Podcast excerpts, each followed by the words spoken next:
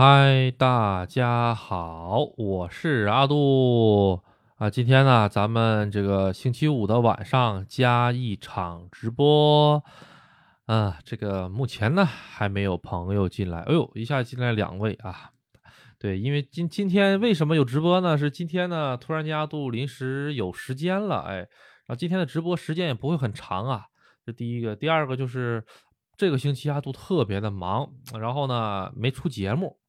哎，然后呢，今天的这个直播呢，算是呃最近呢一些有感而发的一些事情啊。然后是要是在做节目的话，太费时间了啊，因为做节目的话还得剪来剪去啊之类的，还不如用这种直播的方式，轻轻松松的，哎，咱们就给他这个讲完，这个样子最最放松嘛。啊，阿杜这个出节目速度也比较快。嗯，好。这个今天有一位朋友后台这个问了阿杜啊，就是不知道这位朋友来没来呀？现在就是什么情况呢？就是他的孩子下个月要去日本游学，然后他申请了一张 ZCB 的这个祖父卡，但是银行升级呀，啊迟到了办理。还没还没办下来啊，估计得下个月才能办下来。然后就问问这个孩子这个怎么办呢？这个消费，这个的话，阿杜看的话，然后你只要有一张国内的信用卡就可以了啊，你只要有一张国内的那个信用卡就行，银联的信用卡就行。然后这位朋友又给这个国内的信用卡这个打电话，就是问能不能在日本用。后来得到的答复好像是不一定能用，是这个样子的啊，就是说。呃，国内的信用卡到日本能不能用的这个问题是取决于你在日本用什么 POS 机来决定的。我给大家讲一个特别简单的问题啊，就是你用你的支付宝，你去刷微信收款码，你能刷上去吗？刷不上去。同样的道理，你拿中国银联的信用卡，你上外面去刷 JCB，去刷去刷这个 Visa 的这个 POS 机，你能刷出去吗？刷不出去。他俩压根儿就不是一条路子的，啊，所以说呢，啊，这个那边的银行说能不能用得了也不一定啊，大概是这种感觉啊，啊，然后这个那大家怎么办呢？就这位朋友哈，呃，你可以拿着让孩子拿着你这个信用卡去，以防万一，哎，而且呢，你你即使办下来了这个 ZCB 的这个信用卡的话呢，也不一定在全日本都有的用，就是。呃，咱说句实话哈，日本还是这个，呃，怎么说呢？就是现金至上的国家。你在大的城市，你别说是信用卡了，你你支付宝都可以随便用，支付宝、微信，所有地方都可以用。啊，就是什么，你上你上个便利店呢，你然后你去买个吃的喝的，你上大商场啊，啊，你都可以用。可能有一些超市哈比较麻烦啊，但是的话，你要上那个大超市的话，可以拿现金呢。是不是？咱可以拿一个国内的这个储蓄卡上这个七幺幺便利店里面去取现金嘛？啊，然后呢，基本上如果是你拿你拿的中国银联卡刷不出去的这个这个地方，比如说我到这个香根里面找了一家这个小小的这个饭店，我去吃饭，人家可能压根儿就没有刷卡这个服务，你就你就是拿 ZCB 去，你也刷不了卡，只有现金。哎，这种店是有的哦，就是只提供现金服务的店是有的，刷不了卡。尤其是一些晚上的那些小酒吧啊，小胡同里面的小酒吧呀什么的，就是你那个 你想刷卡刷不了，哎，呃，你就只有付现金。所以说这个事情并没有那么严重啊，就拿一个中国的银联卡，然后呢拿一个储蓄卡，拿一个信用卡，银都是银联的就可以啊，然后。在这个拿上点现金，一个星期的话，你你要是不放心，你给他换四十万日元，四十万日元，他他他在那儿怎么花？他一天一天两三万日元的这个水准，他都肯定花花不完的花啊。然后呢，你再给他支付宝和这什么，肯定没事儿啊。这所以这个朋友请放心啊，呃，好啊。然后这个朋友可能没在这个直播间啊。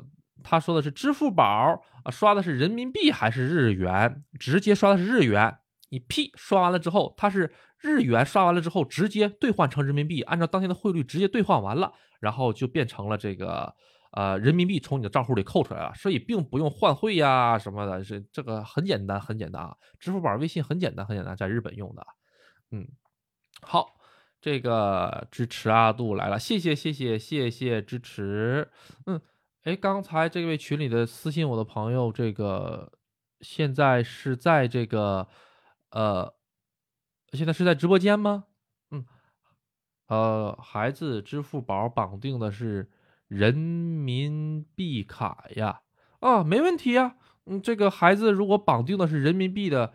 卡的话完全不着急啊！你刷支付宝的同时，它是日元结的，但是直接就转换成了这个呃人民币了，就支付宝帮你购汇了，支付宝就帮你买买买买日元了，然后呢，你就完全不用操心这些事儿，你就拿起你的手机，B 刷完，直接你是用人民币来结算的，你就不用管里面怎么日日元又转换成人民币啊这些套路你都不用管，反正你这会儿卡上少的钱是人民币啊，你就记住这个就可以了，嗯。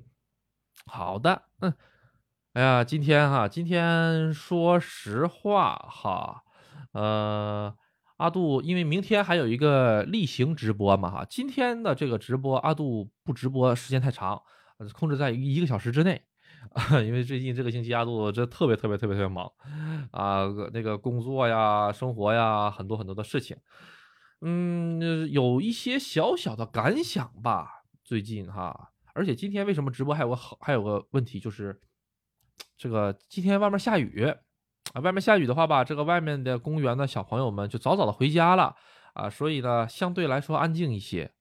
嗯，好，嗯嗯，大家有没有什么想听的呢？没有，呃，可以打在这个公屏上啊。然后阿杜现在就先自己砍一砍自己的啊，嗯，先喝口水啊，先喝口水。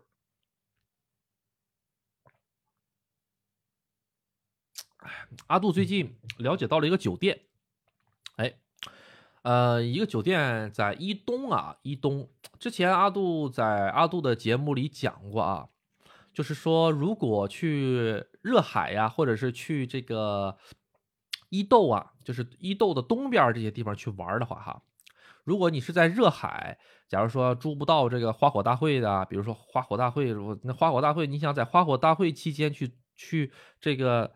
呃，订一间房相当相当难，提前两个月、三个月都是很正常、很正常的。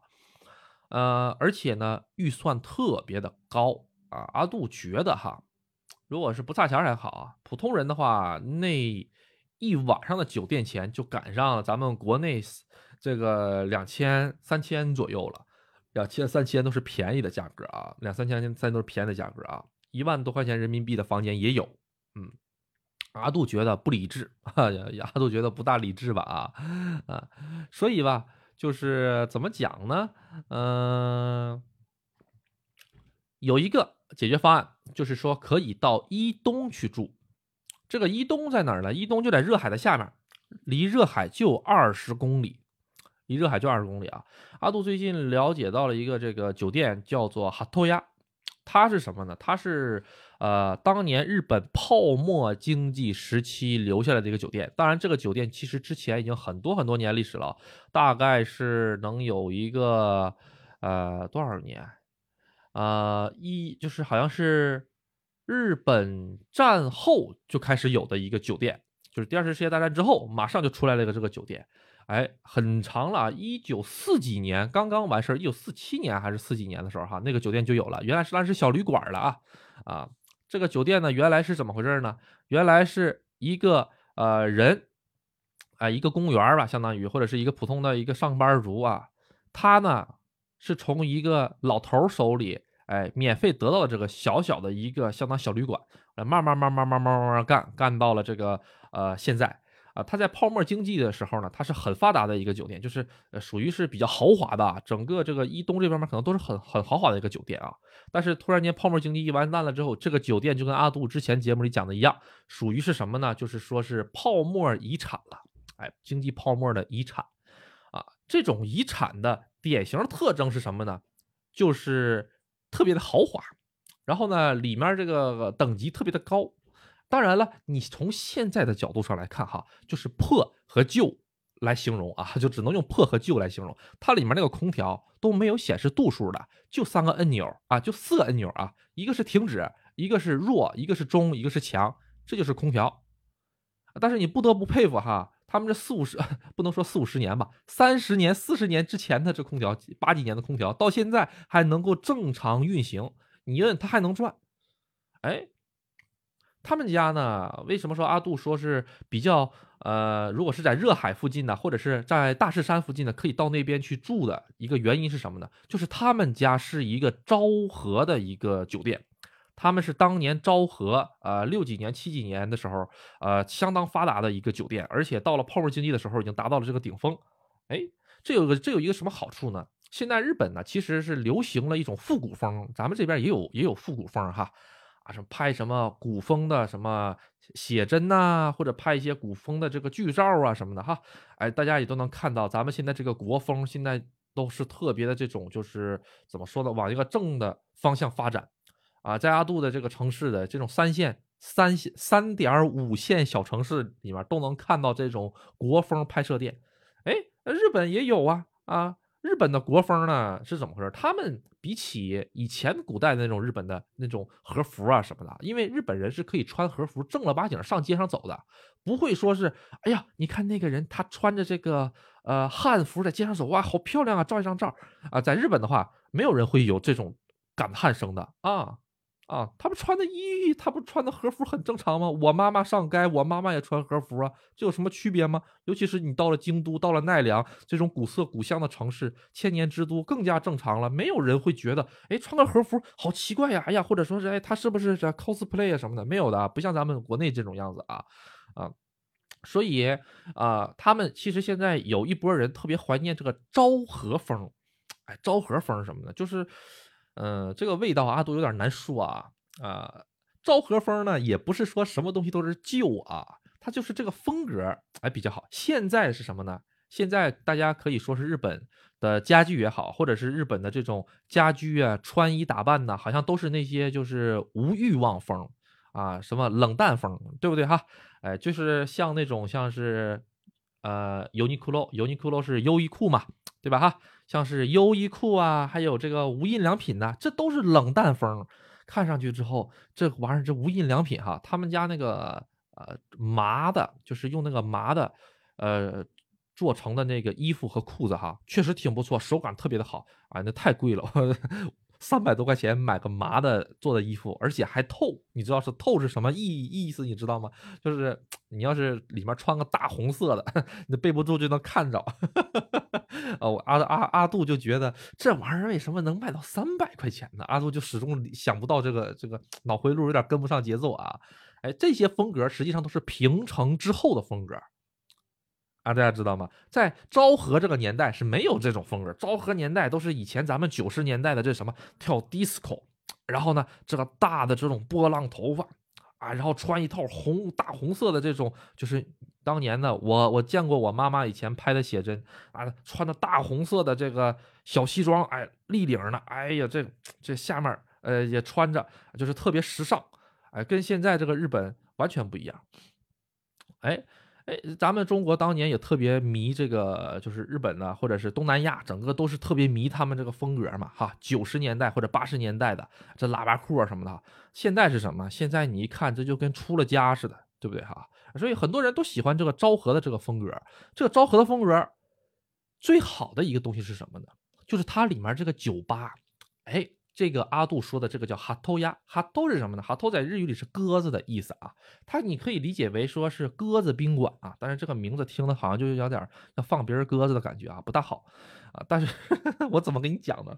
它在伊东市啊，具体的各位想了解这个可以进阿杜的群，然后阿杜可以把这个啊名字告诉大家啊。他们家评分你要是在携程啊或者从其他上面看不高，那不高，因为。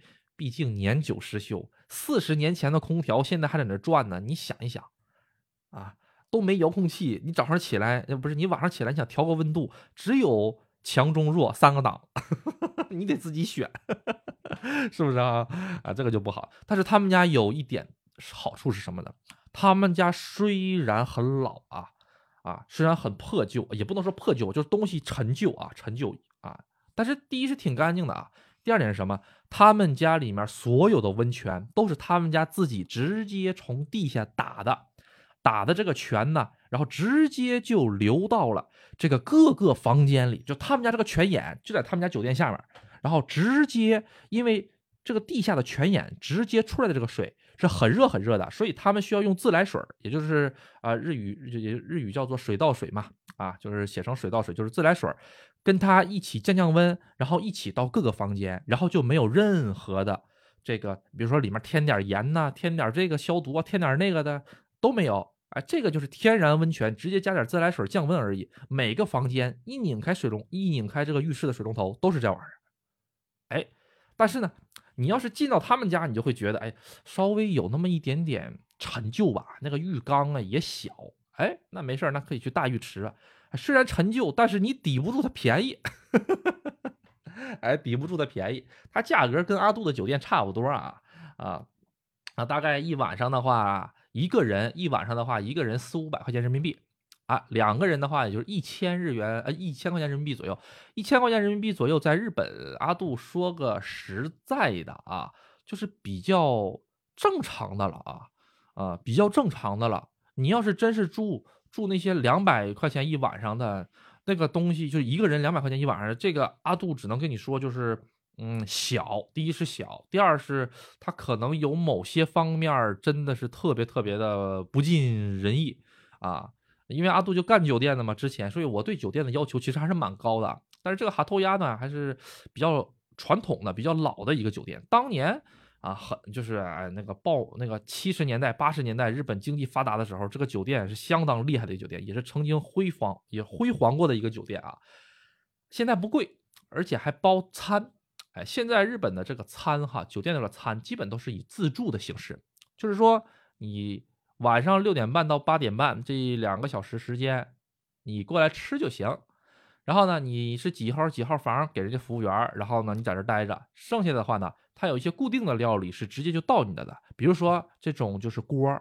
啊，不知不知不知煮个锅什么的，里面放点白菜，放点豆腐啊，倒点这个打稀，倒点这个汤，然后呢，再给你放两块小蘑菇，就小锅，再给你放一片肉，小锅。这种东西呢是一个人一份剩下的你想吃什么，你自己拿个盘子自己自己去夹，哎，夹完了之后呢就好了，哎，然后呢这个他不光包这个中午饭啊，不是中午饭啊，不光包这个早上饭啊，而且还包这个晚上饭，其实。这家酒店，阿杜推荐他的一个理由，除了这个，除了这个这个，就是你能感受到昭和的这个陈旧的戏 这个感觉以外啊，呃，最重要的就是它里面有个吧，有个有个小小的酒吧。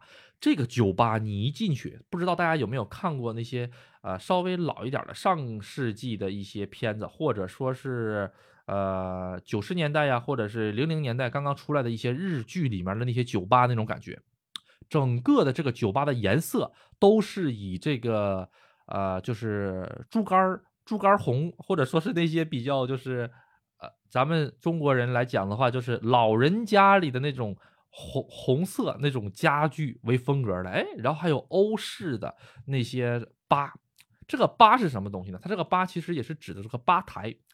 这个里面虽然有有那种小的那种包间啊，就是说三五个人也可以。哎，坐在一起啊，更多的是一个人喝一个。不知道大家有没有看过那种西部牛仔片美国的西部牛仔片啊，里面的主人公一进去之后，啪就坐到这个吧台上，跟这个服务生说：“啊，给我来杯什么什么酒。”哎，里面就这个感觉，这个感觉阿杜特别喜欢啊，阿杜特别喜欢这种感觉，哪怕进去喝一个白开水，我估计我都能喝醉。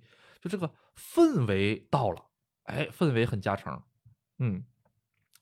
然后，呃，阿杜推荐哈，呃，这个酒店的原因，并不是说让大家专门上这个酒店打卡啊，而是各位在这附近玩的时候，如果发现，呃，热海的酒店都订满了，订不上去，或者说是，哎，咱们到大石山这边，怎么说呢？就是大石山这边酒店也没有合适的，可以上这家酒店去一住，感受一下这种陈旧的昭和风。但是呢，你如果说，哎呦，阿杜，我就不喜欢这种。陈旧的空调就三个档，强中弱，你 你让我怎么搞啊？是不是哈？呃，睡一觉起来之后，我这个呃这大鼻涕都流了这个一盆，你说是不是啊？啊，这玩意儿那样的话呢，就还是别去了啊，去一个现代一点的酒店啊，因为这酒店开了也好有年头了啊，啊，对，而且里面人也特别特别的少啊。嗯，看吧啊，就是阿杜比较喜欢这种冷门的，就是人少的啊，呃，可以去去里面看看啊，嗯，好，然后呢，我看看这位朋友讲的是什么，嗯，阿杜你好，我刚学了几个月日语，看到一个让我难以理解的翻译，呃，嗯。啊，然后呢，说了一大堆英文，然后又说了一大堆日文啊。对，这个呢是英文的音译，哎，日语的这个音译，呃，就日语的翻译跟中文的翻译不一样在哪里？你知道吗？中文咱们翻译日语的，呃，翻译外外国，不光日语，任何国家的东西的时候，都是以它的含义来进行翻译的，明白吗？啊，但是日本呢，他要这么翻译的话，那这个名儿那就怪怪的了。所以说呢。他们特别喜欢用这个英文名的，就这个发音直接转，直接变成这个日式英文发音，然后就直接这么排过去。这个样子为什么呢？这个样子就能感觉他跟他亲爹是用一样的语言。哎，你看亲爹，你发的这个音跟我的发的音好像哎，咱们这个长度也蛮像的。虽然虽然你这个发的什么噜噜噜噜噜什么什么什么玩意儿听不懂，但是不要紧，感觉像就对了啊，就这种感觉啊。这个音译是很正常的，所有的电影包括游戏。啊，只要是外国来的，基本都是这个玩意儿。嗯，好，嗯，谢谢谢谢。好，哎，我看一看啊，嗯，啊，这个怎么有朋友进不去呢？进不来这直播间呢？我再给你给大家发一个啊，嗯。今天直播间时间不会太长啊，因为咱们今天是临时直播啊。阿杜属于是有点偷懒了啊，因为本来这今天要是想做一些这个节目的话，挺费时间。阿杜做一期节目的话，四十分钟的节目，最起码得花三个小时，最少最少得花三个小时啊，然后还得抠这个，还得抠那个。嗯，那就算了吧。啊，阿杜就偷一次懒儿啊，啊，但是内容的话不会这个缩水，大家请放心啊。嗯，嗯，好的，好，这个各位有什么想问的吗？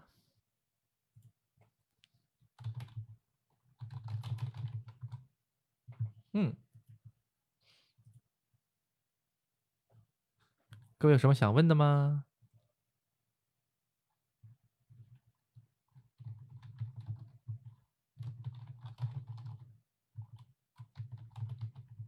嗯，我在直播间回复你啦。嗯，好，哎，都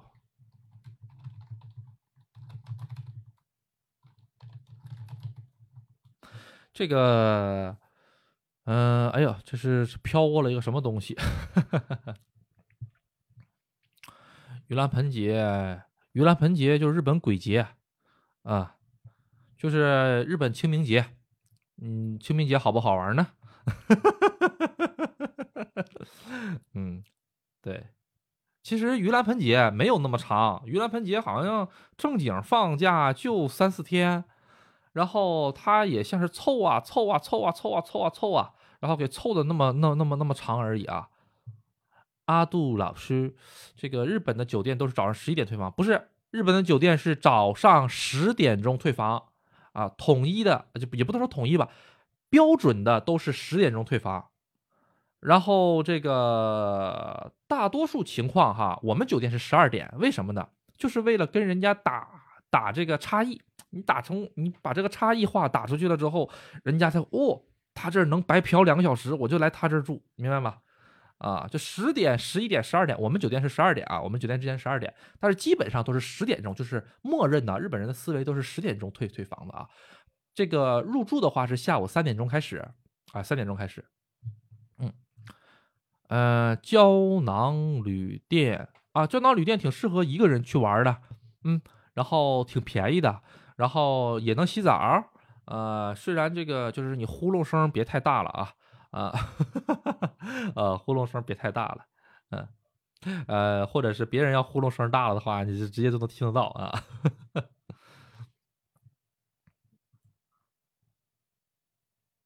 嗯，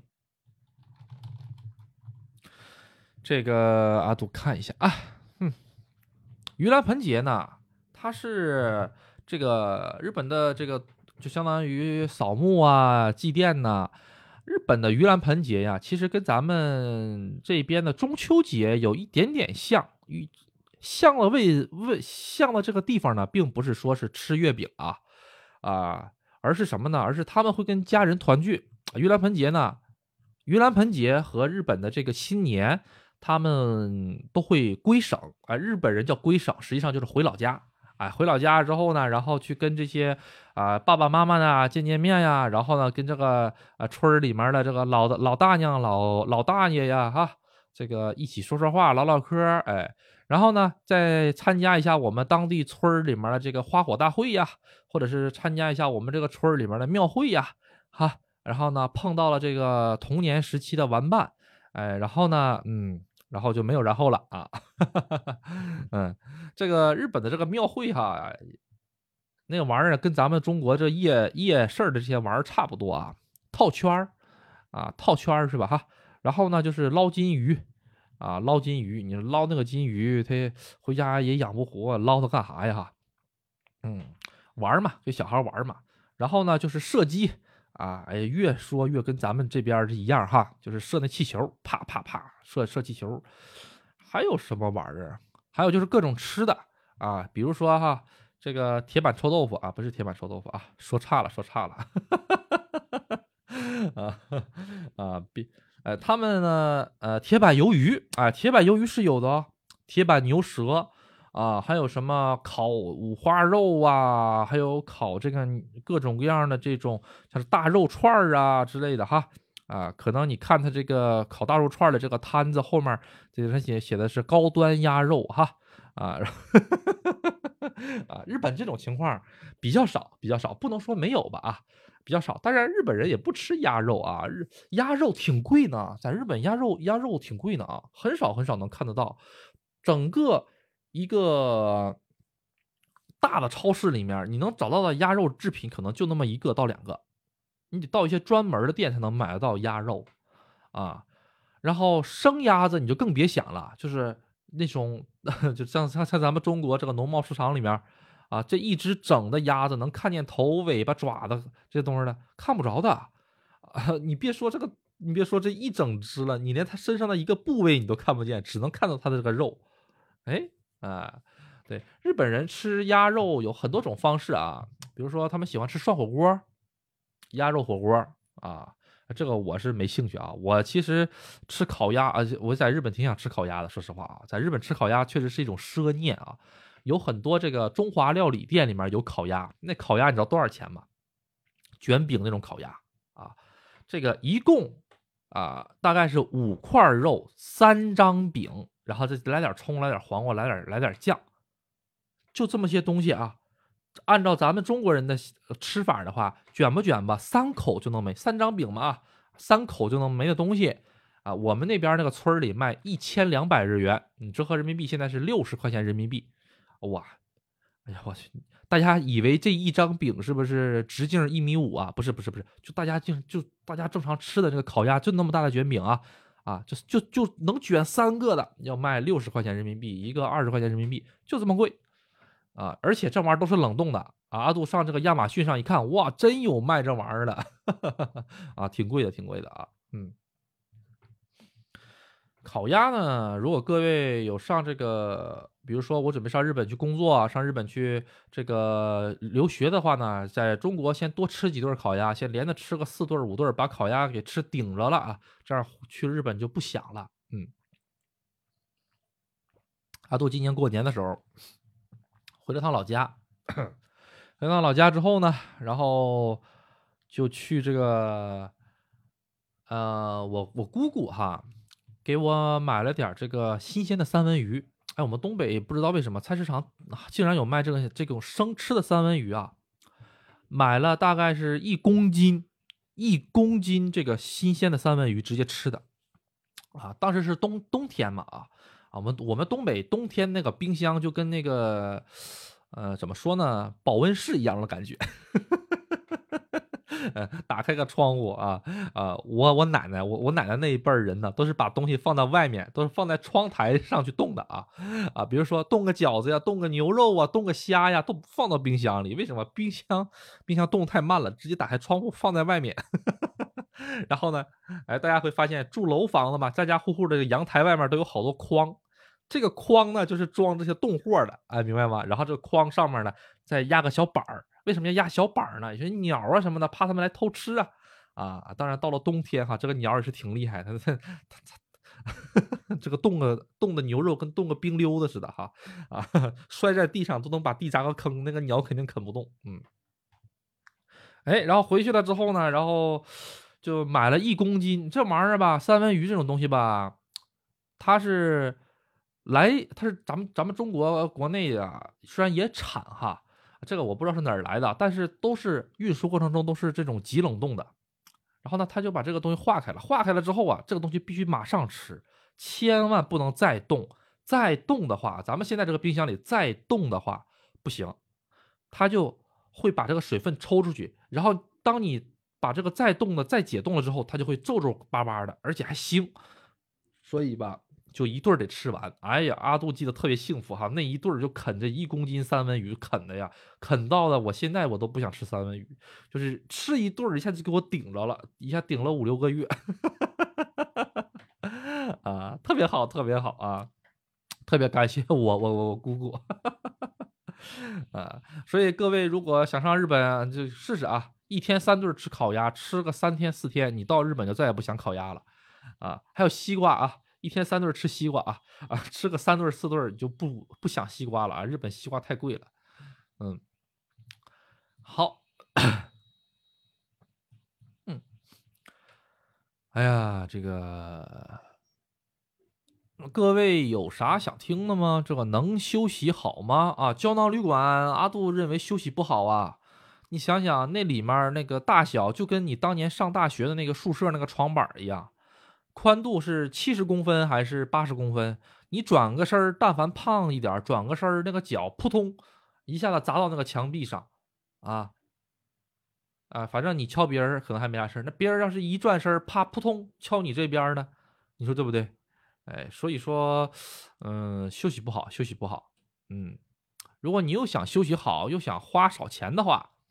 阿杜告诉大家一个小窍门啊，就是去住这个，呃，叫做比基尼斯 hotel。比基尼斯 hotel 是什么呢？就是说是那些社畜旅馆啊，社畜旅馆说的有点难听了，就是商业商商务酒店。日本的商务酒店跟咱们中国不一样啊啊，日本人出差哈，都是一个人一间房，一个人一间房，所以有很多商务酒店，比如说 spa hotel，就超级酒店啊。这个超级酒店，它就是这个专门的这个商业商业宾馆啊。商业宾馆的特点是什么呢？一个屋子里面就一张床，然后呢就供一个人，那一个屋连十平都没有。然后呢价格便宜，一天晚上大概是多少钱？一天晚上大概是三千日元到四千日元，折合人民币两百多块钱，三百多块钱，三百块钱不到。然后还包早餐，里面还有温泉住。这个是对于单身狗的话可以去一去啊，但是。有的商务酒店可能约不到，就是他可能不走携程，因为他的商务酒店，它主要面向的是日本的这些出差的人用，它主要是出差人住的一个酒店，大家理解吗？就是出差来来住的啊，并不是旅游来来来住的啊，所以咱们在携程上可能有的时候订不着，哎，是这么事儿啊。然后外国人呢，有的酒店可以接待，有的酒店可能接待不了。这个大家要具体的看一下啊，但是如果能出现在携程上的，百分百都能接待得了，啊，所以大家放心，嗯，上携程上看一看啊，嗯，去这个单身狗呢，很推荐啊，单身狗很推荐啊，啊，这么说的话，是不是有点对这个各位单身狗这个，呃，不是不是不是啊，不是单身狗，给这个各位这个单身贵族们这个，呃，有一些不大好的这个什么啊？这要搜什么关键词才能不 King 上找到呢？这个样子啊，去搜，把这个版本换成外国版本，比如说给它换成这个日语版本，然后呢，给它搜这个比基尼斯 hotel，比基尼斯 hotel 啊，比基尼斯在日语里就是这种商业，然后 hotel 就是酒店，商业酒店就可以了。日本它有一个酒店叫做 Spa Hotel，Spa Hotel 就是那个那个超级超级的英语叫做那个 Spa 嘛。哎哎，Spa 怎么跟水疗似的？怎么跟按摩似的？阿杜的英语发音已经不准了啊！你就你想想，超超级的这个英语是什么？后面加上这个 hotel，然后呢，上你们这个网上去搜。这个 Spa Hotel 呢是一个连锁的酒店，很多很多很多很多啊！就我们这村里就有三家啊，所以大家不用愁啊，满日本都是 啊。然后这这类酒店的话，嗯，提供早餐，一个人住，然后而且还特别的这个怎么说呢？啊，还有温泉，但是有一点不好啊，有一点不好就是。地理位置一般都比较偏僻，哎，为什么呢？因为日本人出差分两种啊，啊，一种是自己开车出差，一种是坐电车出电电车出差。但是坐电车出差的比较少，比较少，比较少啊啊！这自己开车出差的特别多。比如说我们玉电厂前一阵儿，哎，不是前一阵儿，就之前哈。盖这个新新东明高速公路，新东明是什么呢？从这个东京到这个名古屋的啊啊，终于哈，终于哈，这个多少年了哈，七八十年了，终于哈，新东明玉电厂段就是我们玉电厂市那一段儿哈，才把这高速公路的速度干到一百二十迈上限，之前都是一百迈啊，大家不要觉得这个日本车，你说怎么才跑？才跑一百迈呢，他们设计时速就是一百迈的速度，啊，然后那个日本的车，他们那个表盘都是一百八的底儿，咱们中国车二百不是啊，二百二、二百二百四、二百六的底嘛，是不是哈？啊，他们是一百八的底啊，然后，呃，这帮去参加这个新东名高速公路建设的这些人，人家那个高速公路建设啊，咱说句实在话，全部都是立功哈。啊，就是那怎么说呢？你开个挖掘机可能还算是比较高档的职位职位了哈。啊，立功很多啊，比如说你得打这个脚搭这个脚手架，包括你得搭这个钢筋呐，浇混凝土啊什么的哈。这些工人都从哪里来呢？不是我们村儿的，这些工人都是各个这个现场，日语叫做 game 吧。现场是什么呢？就是从各个这个呃工地上调来的人。明白吧？这个工地调来的人，这个工地调来的人，因为他们后面都是同一个建设集团的。然后呢，这些人呢，他可能就就在我们这个村里面就干个一个星期、半个月，他就走了，他就再回到他的现场，然后然后呢，就回到他那个工地，他工地再再换个人来，再继续来干这混凝土，明白吧？所以吧，有很多的这些日本人，他们就会选择去住这些这个商务宾馆，因为便宜啊。啊，他们不会一个人去住度假酒店的，那那那公司也不让的啊，所以呢，他们基本都是开车去的啊，都是开车去的。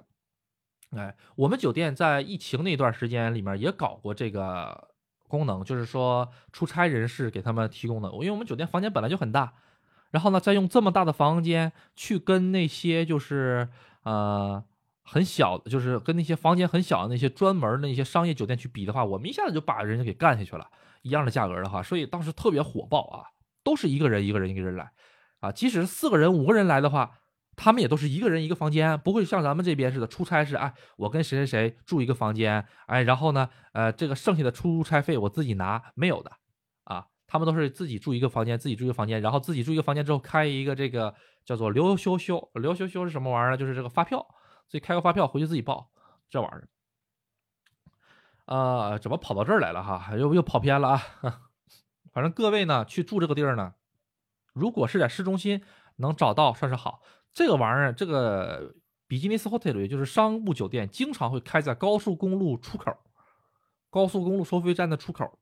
哎，我们玉电厂的高速公路这个新东明高速公路出口就是这个 SPA hotel，它底下就有个这个 Seven Eleven 啊，不是 Seven Eleven，是这个。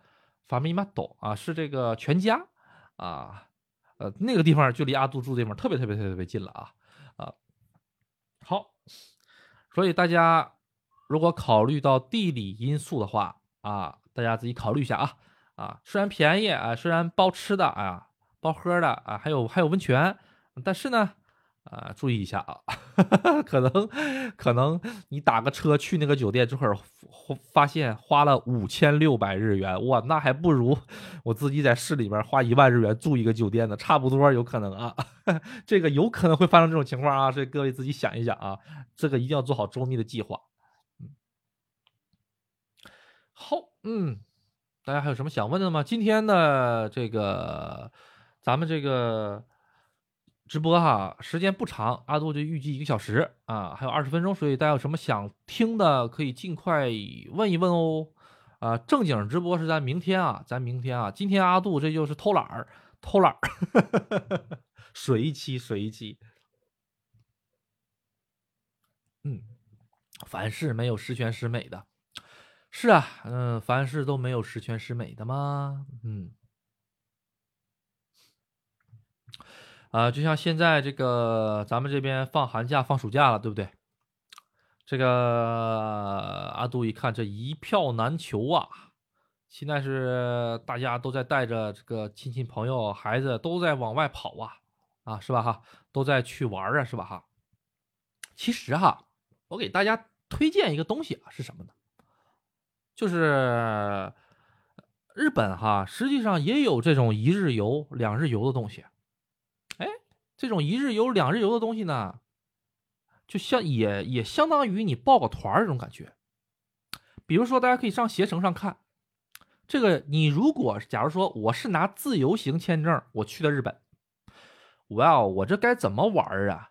哎呦，我这还要自己去查电车怎么怎么坐？哎呦，我这还得查我怎么去富士山，太麻烦了，太麻烦了！哎呦，我这日语也不会，我也看不懂这个坐车这个表写的什么玩意儿，一堆数字，是不是啊？那时候怎么办呢？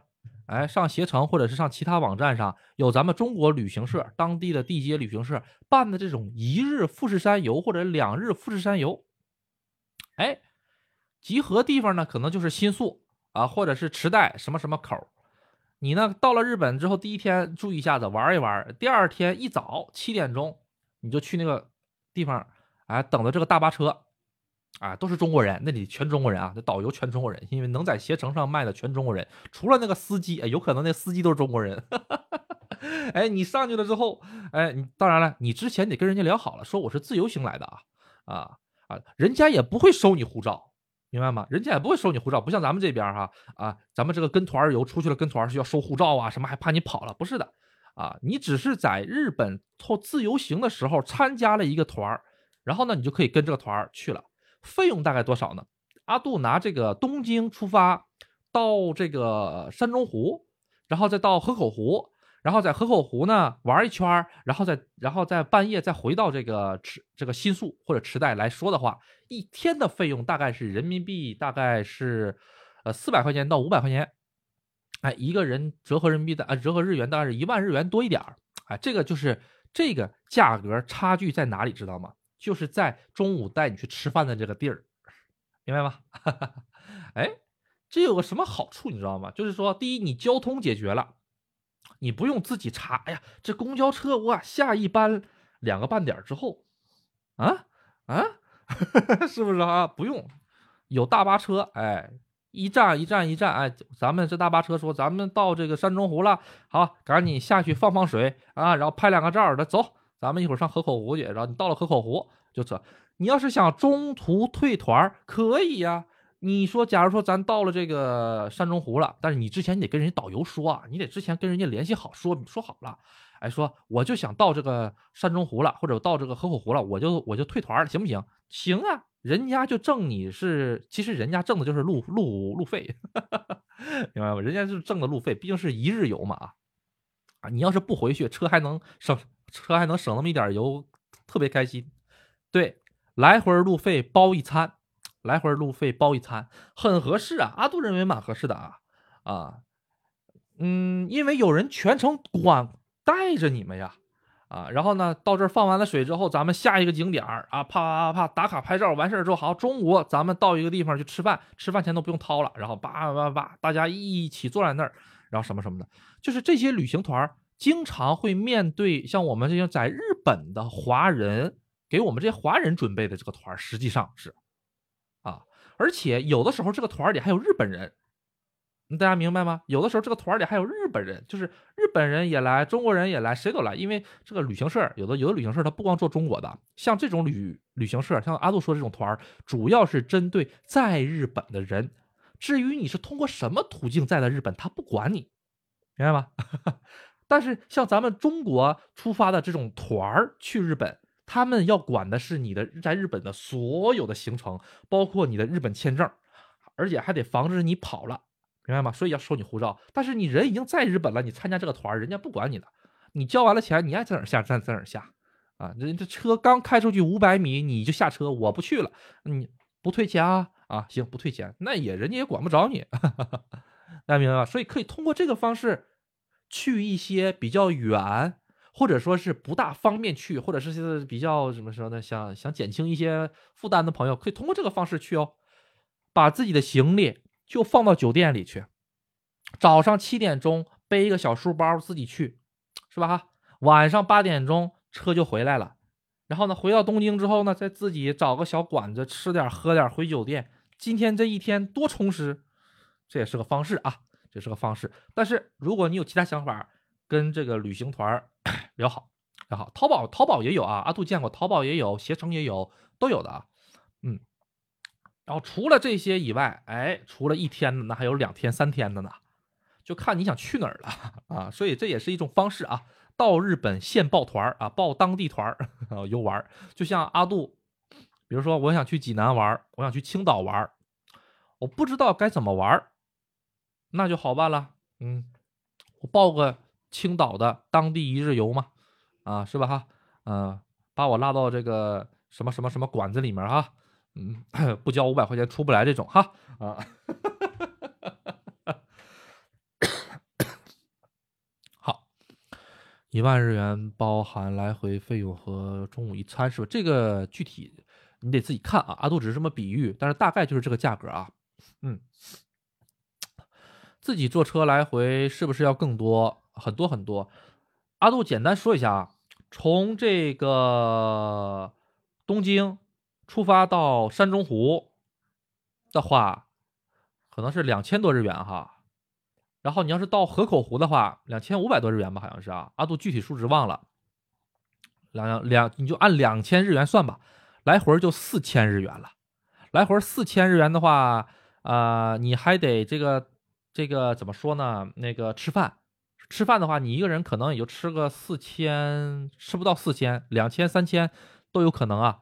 那你剩下那些钱，你就当小费给他了。毕竟人家还带你去玩玩看看，蛮合适的。阿杜觉得啊，不贵的。嗯，对呀，对呀，能一起参观一下吗？啊，另外问一下，这个地方距离玉电厂奥莱远吗？你说的是哪个位置呢？呃。河口湖吗？河口湖有直接到奥特莱斯的大巴，啊，对，都是一个半小时左右。嗯，富士山，富士山离奥特莱斯远吗？嗯，我怎么给你解释呢？富士山喷发了，奥特莱斯就没了。啊，你觉得远不远？富士山一喷发，奥特莱斯就没了。嗯。以后就在这个岩浆上面插个插根旗，说是救奥特莱斯 就可以了。呃，富士山呢，它是归几个城市所有的啊？一个是先说大一点的吧，它是归两个县，就相当于中国两个省，一个是静冈县，一个山梨县，一人一半啊。静冈县的这一侧呢是富士宫。市啊，那福吉诺米亚他们家那个这个地方这个这个炒面最好吃。另一侧呢就是我们玉电厂。好，这两这是两个城市共有的富士山。到了对面的话就是富士吉田，哎，富士吉田。然后呢，你要是说这旁边的话，它还有深岩町啊啊这些相关的这些小点城市，大的城市就这就这三个，他们是直接围绕着这三个城市的。富士宫这个地方是以这个工业为主一些的城市啊啊，没有任何旅游的地方，不要去啊！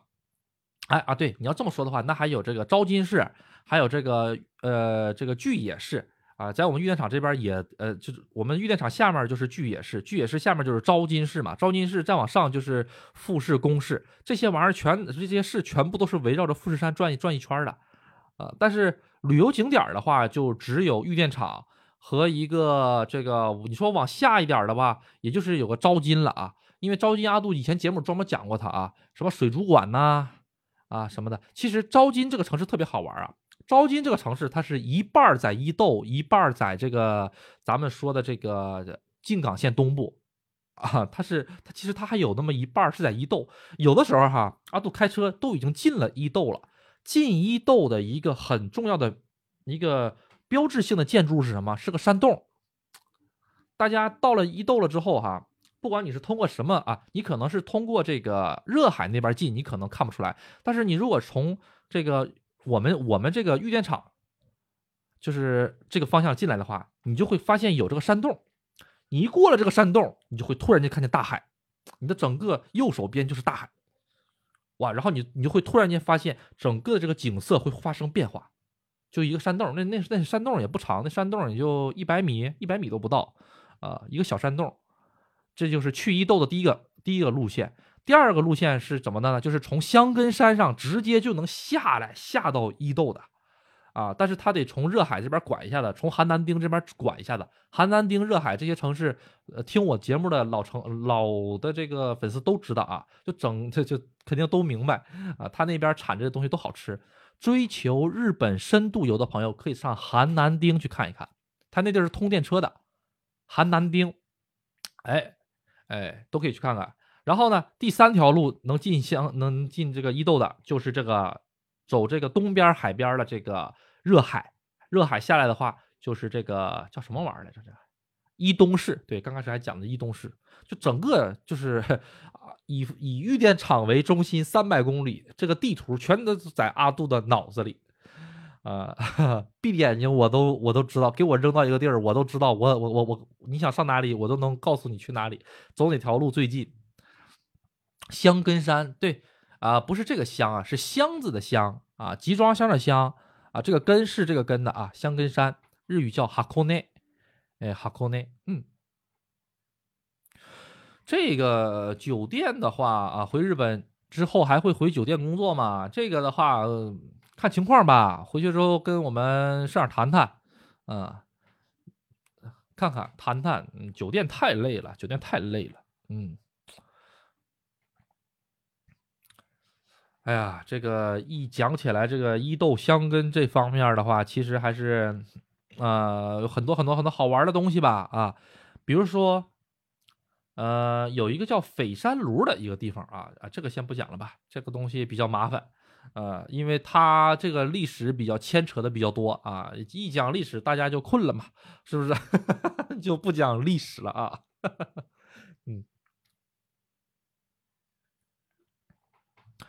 哎呀，这个啊，刚才还说想顺便去尝尝你推荐的炒面。炒面是在富士宫啊，富士宫市。这个以富士开头的这个城市，我们那边好有几个，一个叫做富士市，一个叫做富士宫市，还有个叫做这个，哎，这个叫什么玩意儿？这个静冈呃山梨县的那个登富士山的那个叫什么玩意儿来着？这个哎，突然间忘了呢，怎么？嗯，还有一个叫什么玩意儿来着？啊，富士吉田市，这三个市都是带富士的，别走错了啊！啊，他们差的挺远的啊，差的挺远。你想吃的那个炒面，其实主要是在哪里呢？它其实，在玉电厂也有。哎，玉电厂也有。玉电厂有名的面是什么呢？就是这个 soba，这个汤面啊，汤面的 soba。完了，这又讲吃的了，大半夜又讲吃的，就是害人不浅呐。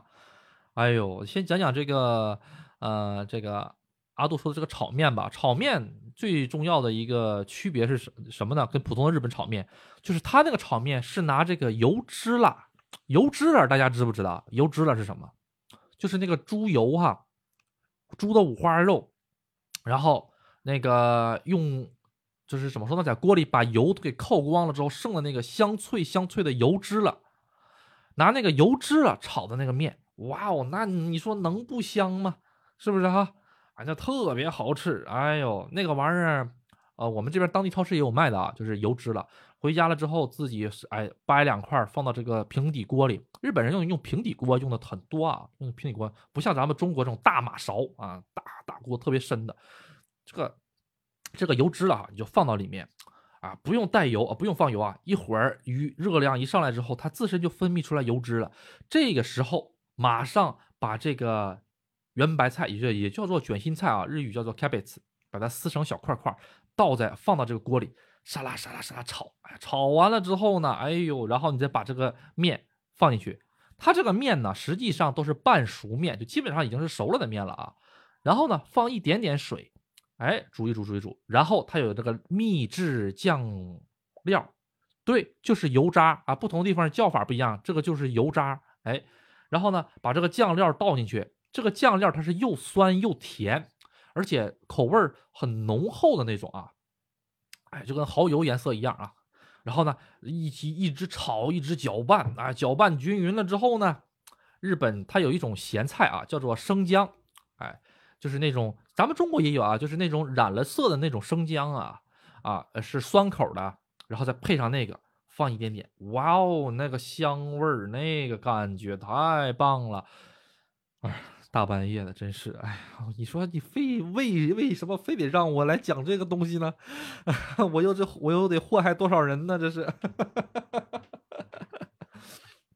哎，相比之下呢，我们这个玉电厂的这个 这个汤的这个这个 soba 就不好吃了，那就没有那个好吃了。阿杜认为啊，嗯，这个汤面是什么呢？大家如果。坐电车到了我们玉电厂市的话，阿杜推荐的第一个美食是什么？就是我们玉电厂车站。玉电厂车站有两个口嘛，啊，一个东口，一个西口，啊，不能说一个东口，一个北口，一个南口。北口下来了之后就是富士山口，你会看到点点富士山口。然后呢，那个南口写个是乙女口，甲乙丙丁的乙，然后写个女，写个口。不要在乙女口下啊，乙女口下来了之后是直接坐车去奥特莱斯的。阿杜说那个好吃的，你是在富士山口下来，富士山口下来了之后，你刚刚下来了之后一回头，你就会发现有一个叫做桃轩屋的，桃桃是桃子的桃，轩就是那个轩嘛，桃轩屋的，啊是叫桃轩屋还是叫桃屋啊？都有点忘了啊。他们家里的那个 soba 最好吃，就是那个面条，日式荞麦面。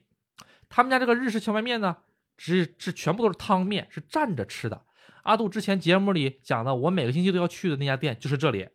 如果你到了那里之后，你发现了一个啊妈妈带着一个孩子，孩子脖子上挂了一个蓝颜色的一个一个小牌子，对你答对了，这个人就是阿杜以前讲过的那个稍微有一些障碍的那个小孩你备不住能碰得到，但是千万别上去握手啊，不要打扰人家啊。你自己进去了之后。他们家因为很多外国人都来吃啊，这个套餐直接就是大照片，只能写 A B C D，你就直接 A，然后呢，你再拿这个手指头举个一就是一份举个二就是两份这个钱怎么给呢？这个钱只能现金，他们家刷不了卡，用不了支付宝，啥也用不了，只能用现金。他把这个碗给你的这一瞬间放在桌子上，你就把钱递给他就可以了。一碗面也就啊三百日元。啊，四百日元啊！你要是你要是他们家最好吃最好吃的啊，就是里面都各种各样的东西，估计现在涨价了，估计也得五百日元、六百日元了。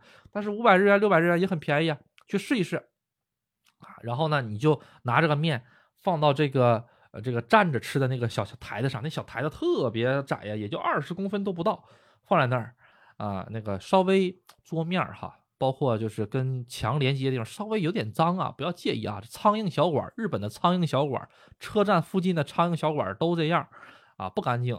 说实话都不干净，但是呢，味道真不错啊。旁边有这个辣椒面倒一点儿，有一次性筷子拿出来，啪拿出来吃。哎，在这个最里面呢，哎，有一个架子，架子上面放了好多水杯，那个水杯直接拿起来呢，旁边就有一个冷水机，就是你。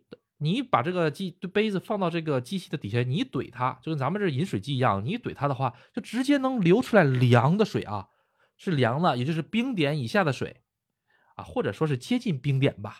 啊，就是因为为为什么呢？你一喝进去之后真凉肚子，少喝点啊。他家没热水，他家的热水就是那个汤，所以我就我也理解不了一个问题，就是说，你说我我吃面喝汤吧，哎呀，真香，哎呀这个面，哎呀这是热热腾腾的，突然间喝个凉水，这干啥呀？这个玩意儿它不得食道的各种疾病才怪呢，是不是哈？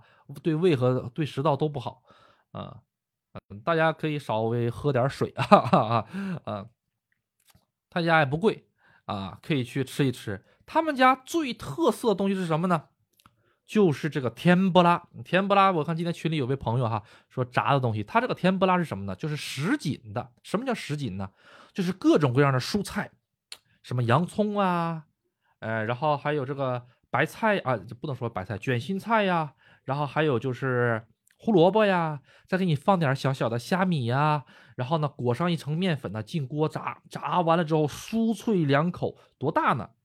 大概哈，大概是个成年人的拳头那么大，但是没有那么厚啊，大小是拳头那么大，挺薄的，也就两三公分，啊，跟两个手机的厚度吧，两个手机的厚度，然后把这个东西是盖在这个面上的，这个东西是怎么吃呢？啊，有好几种吃法啊。第一个吃法呢，就是说是直接就直接拿着这个，因为它盖在面上了嘛，它这个东西它会吸这个汤汁儿，直接那么吃，这第一种吃法啊。然后呢，还有还有那么一点点脆脆的，然后呢还能吃到这个面。第一种，第二种方法就是给它全搅碎了之后，给它泡面里，让它吸收了汤汁之后，它会膨大一些。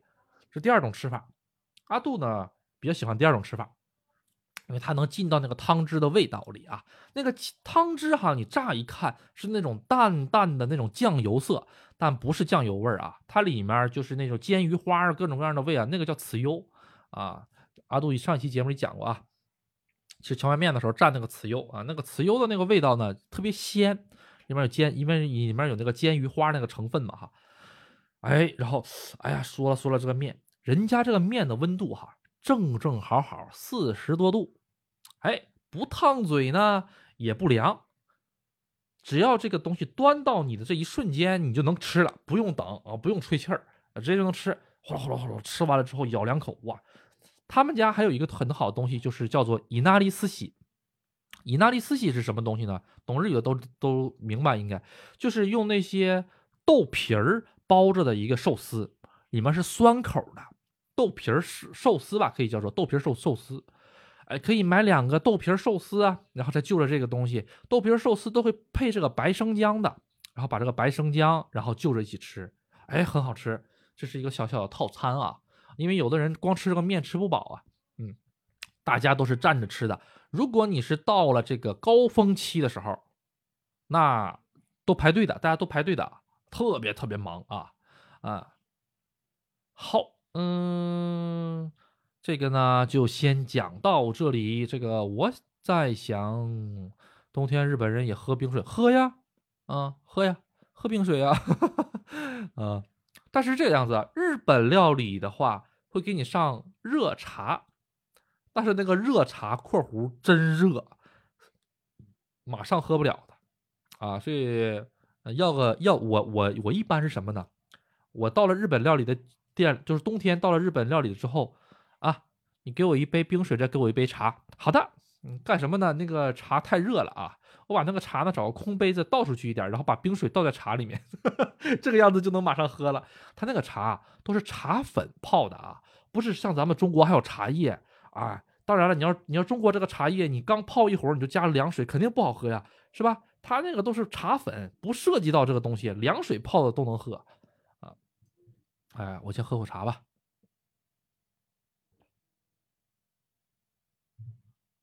哎，好。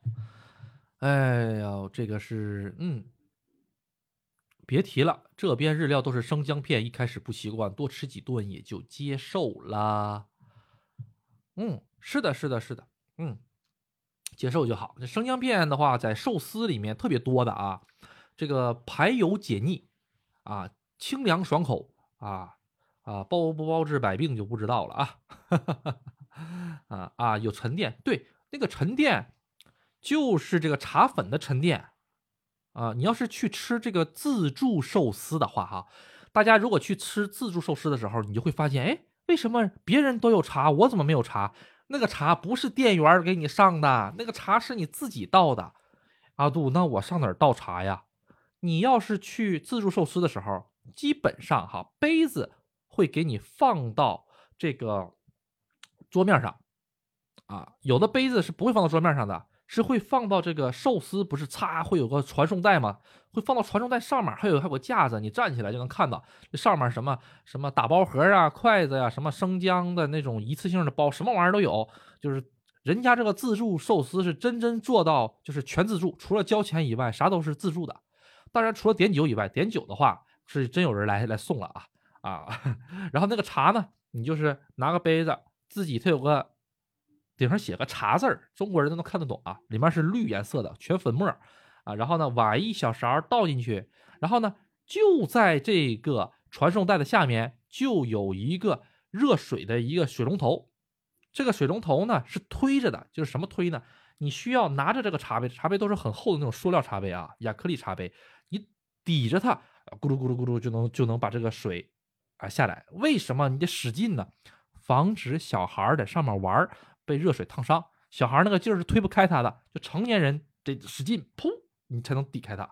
所以大家到了日本吃自助寿司的时候，哈啊，别忘了怼一怼这个玩意儿啊，就能出水了。有的自助寿司呢，这个盘子是吃完了之后就放在这个桌子上了，不用管了。有的自助寿司呢是这个盘子还有一个回收的地方。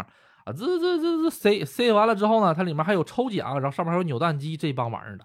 因为阿杜特别喜欢吃这个蛤蟆斯西，蛤蟆斯西是没有这些的啊，啊，就是叫做冰寿司。阿杜特别喜欢吃冰寿司啊，其他的还有好几个啊，什么斯西罗啊，还有这个各种各样的这个苦拉斯西啊，就各种各样的名字啊，嗯，大家可以去尝试一下吃这种回转寿司。回转寿司的话，鲜度还可以哦。